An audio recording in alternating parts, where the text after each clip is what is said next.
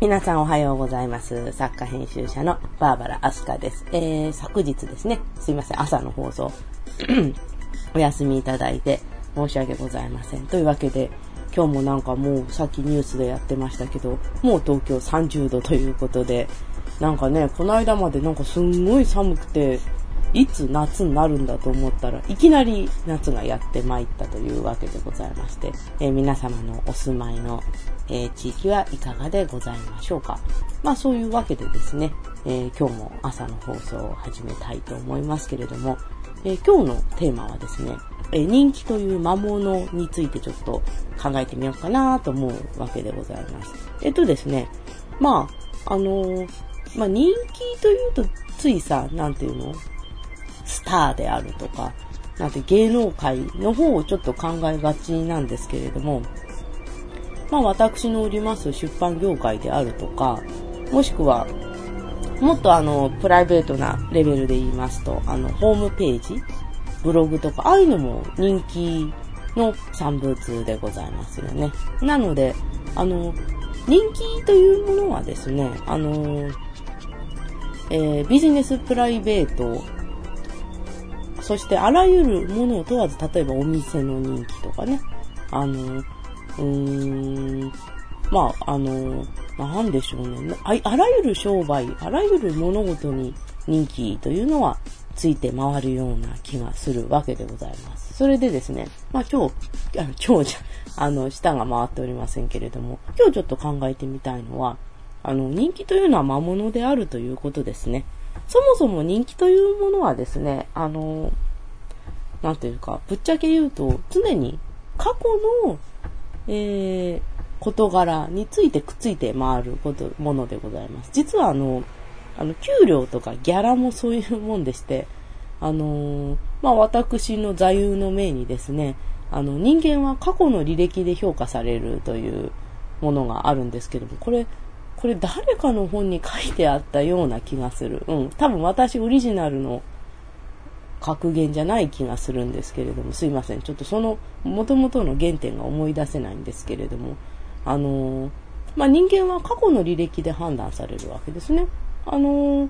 なんていうのかな。まあ、例えば、今月、まあ、アルバイトしてたとしましょう。で、アルバイトをしてて、アルバイトのお給料が出る。で、そのお給料というのは、実は、今月の働きではなく、先月の働きに対して出されるものなんですね。だから、仮に今月めっちゃサボっていても、先月しっかり働いていれば、えー、お給料はバイトでも出るわけでございます。それは、あのー、出版業界も同じでして、あの、今日、例えば印税が出るとしましょう。まあ、本当の、あの、海軍飯の印税が出るのはもっと後なんですけれどもね。あの、まあ、今日印税が出るとしましょう。で、その印税はですね、あの、ただいま本日の働きに対して出るものではなく、前に書いた本に対して、えよく頑張りましたねというふうに出るものなのでございます。それが、まあ、印税、印印税っていうか、あらゆるギャラはですね、現在の働きではなく、ちょっと、ちょっと前の働きに対して出るものなんですね。で、実は人気も同じなわけでございます。あの、人気というのはね、あの、あるに越したことはないんですけど、実はこう、人気というものには、魔が潜んでいるという話がね、えー、今日ぜひ皆さんにしたいお話なのでございます。まあ、その人気の魔物の餌食になってしまった人を私はこう、結構いっぱい知っているわけでして、まあ、なんていうのかな。まあ、私だけのこう、心に留めておくのではなく、皆様のね、共有財産としていろいろ考えていただきたいなと思うので今日こういうお話をしているわけですけれども、本当に人気というのは魔物でございます。で、例えば、今ものすごく人気のある芸人さんとか、あの、今、あの、なんていうのかな、えー、ものすごく人気のある物書きさん。まあ、この、まあ会社でもいいですよ。今、すごく人気のある洋服のブランドとか、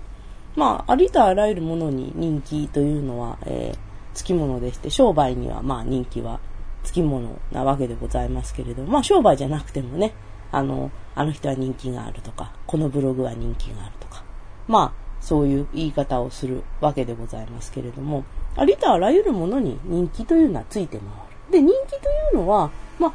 よほどの例外を除けば、あるに越したことはない。ですよね。あの、私だって自分の何かに人気があったらすごい嬉しいですもの。なので、あの、人気というのは、まあ、あって害のあるものではないわけでございます。基本的にね。ただ、あのー、すごくね、怖い、怖いのはですね、あのー、なんて言うんでしょう。えー、人気というのも先ほどお話ししたギャラの例と同じく、えー、過去の、過去の事柄において、えー、得られるものなんでございますね。だからね、ちょっと、ちょっと時間差があるの。でね、この時間差というのがなかなか癖者でございまして、例えば、あのー、人気のあるお店というのがありますね。あのー、例えば、美味しいお店、なんていうのかな。えっ、ー、と、例えば、新しいお店ができる。で、私がそれを食べに行って、うむなかなか美味しいと。あの、量も多いと。で、お客さんも少ないと。あの、開店直後なので、ね、お客さん多いと。お客さんも少ないと。うむなかなか居心地の良い素晴らしいお店である。また来ようと思ったとします。で、他の人も来たら多分同じことを思うと思うんですね。うむなかなか空いてて、美味しくて、量も多くて、なかなか素晴らしいと。で、その評価に対して直後にわーっと人気が出るわけでございます。で、人気が出るとですね、こう、よほど、よほどのね、こう、自分にストイックなお店を除けば、まあそういうストイックなね、あの、人気に左右されないお店というのが最終的には残っていくんでしょうけれども、あの、よほどストイックなお店以外はですね、大体森が悪くなって、味も落ちて、そして混むという、まあいいこと何にもなくなっちゃうわけです。人気があるから混むわけですよ。で、人気があるから森も減る。で、えー、人気があるから味も落ちると。本来そうじゃないべきなんですけれども、慢心しない人間というのはほとんどいないような気がします。だから、だからこそね、生き残る店っていうのは少ないわけですよ。かつてあの、なんていうのかな、いわゆる情報雑誌でもてはやされた店っていうのがあれだけたくさんあるのに、今残っている店はごくわずかっていうのは、きっとそういうところにあるのではないかなというふうに思ったりするわけでございます。つまり、あのー、人気というのは、えー、人気というのは、ちょっと前のえお店とか人とかえ物事に対する評価であって、現在の評価ではないわけですね。だから、あの、非常にこう、お客さんとか、まあお、お客さんと呼びましょうか、お客さんであるとか、顧客とか、あの、その物事を楽しんでくれる人というのは、あの、非常に移り気であるということの証でもありますね。で、まあ、あの、まあ私はファンは魔物だと、まあそういうふうに常々思っているわけですけれども、まあファンと同じように人気も魔物であると。いや、もちろん、ファンも人気もね、あの、お店であるとか、あの、まあ私たちで言えば物書きであるとか、そういう人たちにとってはもう必須、絶対なくてはならないものなんでございますけども、あの、また、また逆にね、物書きとか、その、お店とか、あの、人気があるとか、ファンがたくさんいるとか、そういったことっていうのは、その、例えば芸能人であるとか、例えばお店であるとか、例えば物書きであるとか、そういう人を慢心させてダメにする最大の原因でもあるわけですね。だから、毒にもなれば薬にもなるというのはまさにファンとか人気とかそういったものというのはまさに毒にもなり薬にもなるという、なんて言うんですかね、もう悪魔の囁きにも似たような大変危険な、あの、だあのすごく歓迎すべきものだけどもか、かつ危険なものであるということはどうも間違いがないようでございます。ということを最近考えるようになった理由というのはですね、あのー、私、まあ、出版業界であるとかね、あの、まあ、まあ、場合によっては、あの、芸能界とか、そういったあたりの周辺うろうろしてる人なんですけれども、あの、すごく人気があるけど、すごく収入が少ないっていう人を、まあ、よく見るわけでございます。あの、不思議ですよね。だって、人気があって、人気、人気があっていろんなところで、あの、もてはやされていたら、当然私としては収入が多いのではないかと。私ならずとも思うと思うんですよ。あのー、なんていうのかな。えいろんな人に、こう、あの人大好きと言われ、こう、出てるものがあったら、例えば、物書きさんだったら出てるものがあったら買うとかそういうふうに、まあ、えー、言われてる人の収入が少ないというのは、もう大変納得がいかないわけですね。だって、まあ、私の持論で言いますと、あの、人の集まるところはお金も集まると。えー、人がいっぱいいるところにはお金もたくさん落ちるという、まあ、持論を持ってまして、その持論からいくと明らかにおかしいわけですよ。なんで人がこんなに人気があってわーっといるのに、えー、なぜその人にが貧乏とかお金がないのか。そういうことがですね、結構ある。で、じゃあ、それは原因は何かって言ったら、あのね、その、人気がある、例えばあの、その人気ある、例えば、物書きさんとしましょうね。あの、人気のある物書きさんとか漫画家さんとかは、人気があるとね、あのなんとなく、俺大丈夫なんじゃないかと。多分思ってしまうからだと思うんですね。あのー、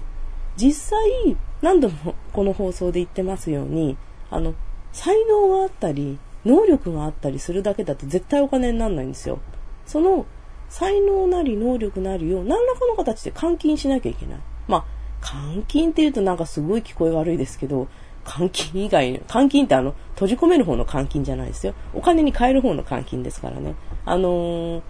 換金する、えー、なんていうかな、能力や才能があるだけはダメで、それを何らかの形で換金しなきゃいけない。で、その、どうやったら換金できるのかと言いますと、あの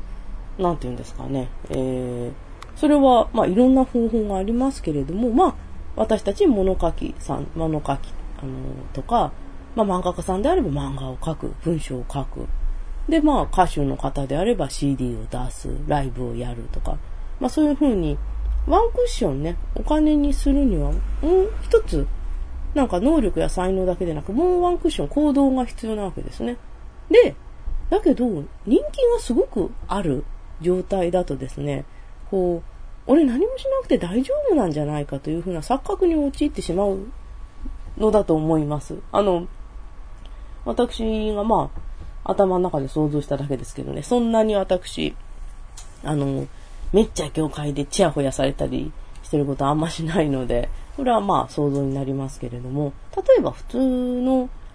あのなんていうのかな、人でし、普通のね、例えばサラリーマンの、サラリーマンの方まあ私あんまりサラリーマンもやったことがないんですけれども、普通のサラリーマンとかの方であれば、あの、仕事をしない状態、つまり失業してる状態であれば、あの、俺大丈夫かなと、誰でも思うわけですよ。あの、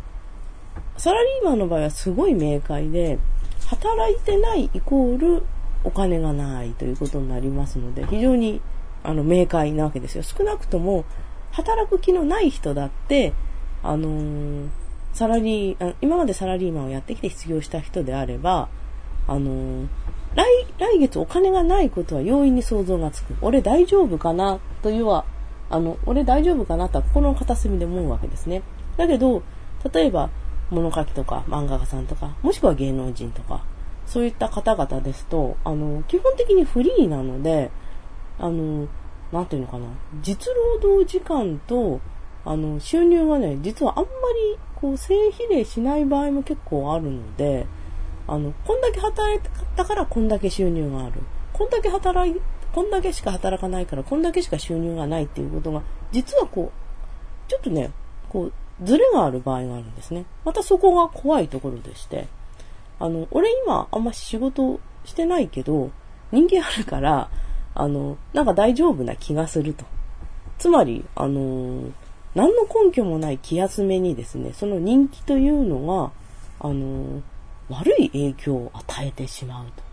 そういったことがですね、えー、あり得るわけなのでございます。大丈夫かな？あ、すいません。ちょっとマイクの調子が大丈夫かとちょっと心配になりまして。で、あのー、で、結局のところですね、あのー、ものすごく才能があって能力があって過去にいいものを作っていて、ものすごく人気がある人でも、今、ただいま、監禁、監禁って言うとあれですけど、まあ、労働と言ってもいいのかはちょっとわかんないですけど、まあ、いわゆるクリエイターと呼ばれる人たちは、労働と、えー、労働、要するに、えー、なんていうのかな、労働と創作というのがほぼイコールになっているわけで、つまり、現在創作活動をこう、ろくにしていなくても、人気があると安心してしまう。で、現時点で労働っていうか、えー、創作活動をしていないと、来月の、えー、ギャラとか、もしくは1年後のギャラとかにものすごく響くわけですよ。で、だけど、その人気という気集めがあったりね、ファンがたくさんいたりして、そういうふうな気集めがあったりするとですね、あの、大変に現在の創作活動を怠ってしまうという恐ろしい、えー、事態がですね、実はこれ、今、今始まったことではなく、昔からこういうことはよくあるようでございます。あの、大昔の例はちょっと知りませんけれども、あの、なんていうのかな。私がですね、見聞した中ででは、あの、人気があろうがなかろうが、いずれにせよせっせと創作活動もしくは労働をしてる人というのはですね、大体、ま大金持ちにならなくても、大体お金にはそんなに困ってないです。大体ね、まあ、私も含めてですけども、あの、金に、お金がないっていう人に関しては、労働時間がね、短いんですよね。まあ、労働時間短い、労働というか創作時間ですね。あのー、まあ、労働時間、創作時間が短ければ、まあ、大体お金が減るというのは、まあ、あのー、まあ、世の論理でございます。まあ、先ほどね、あの、労働時間と収入が正比例はしないという話をしましたけども、でも、全く働、全く創作活動しなければ、当然収入もゼロでして、あの、まあ、正比例まではしなくても、えー、創作をしないとそもそも売るもんがないわけですから、あの、収入の入りようがない、えー、能力をお金に変えようがないという、えー、現実もあるわけでございます。だから私の中ではさっき言ったこととこのことっていうのはまあ矛盾してないわけでございますけども、まあ、そういうわけでですね、あの、人気というのはだから、あの、考えようによってはですよ、人気があったり、ファンがいたりするっていうことは、あの、よほど本人がきっちりこう、なんていうかな、えー、心を引き締めてかからないことに、あの、きっちり心を引き締めていないとですね、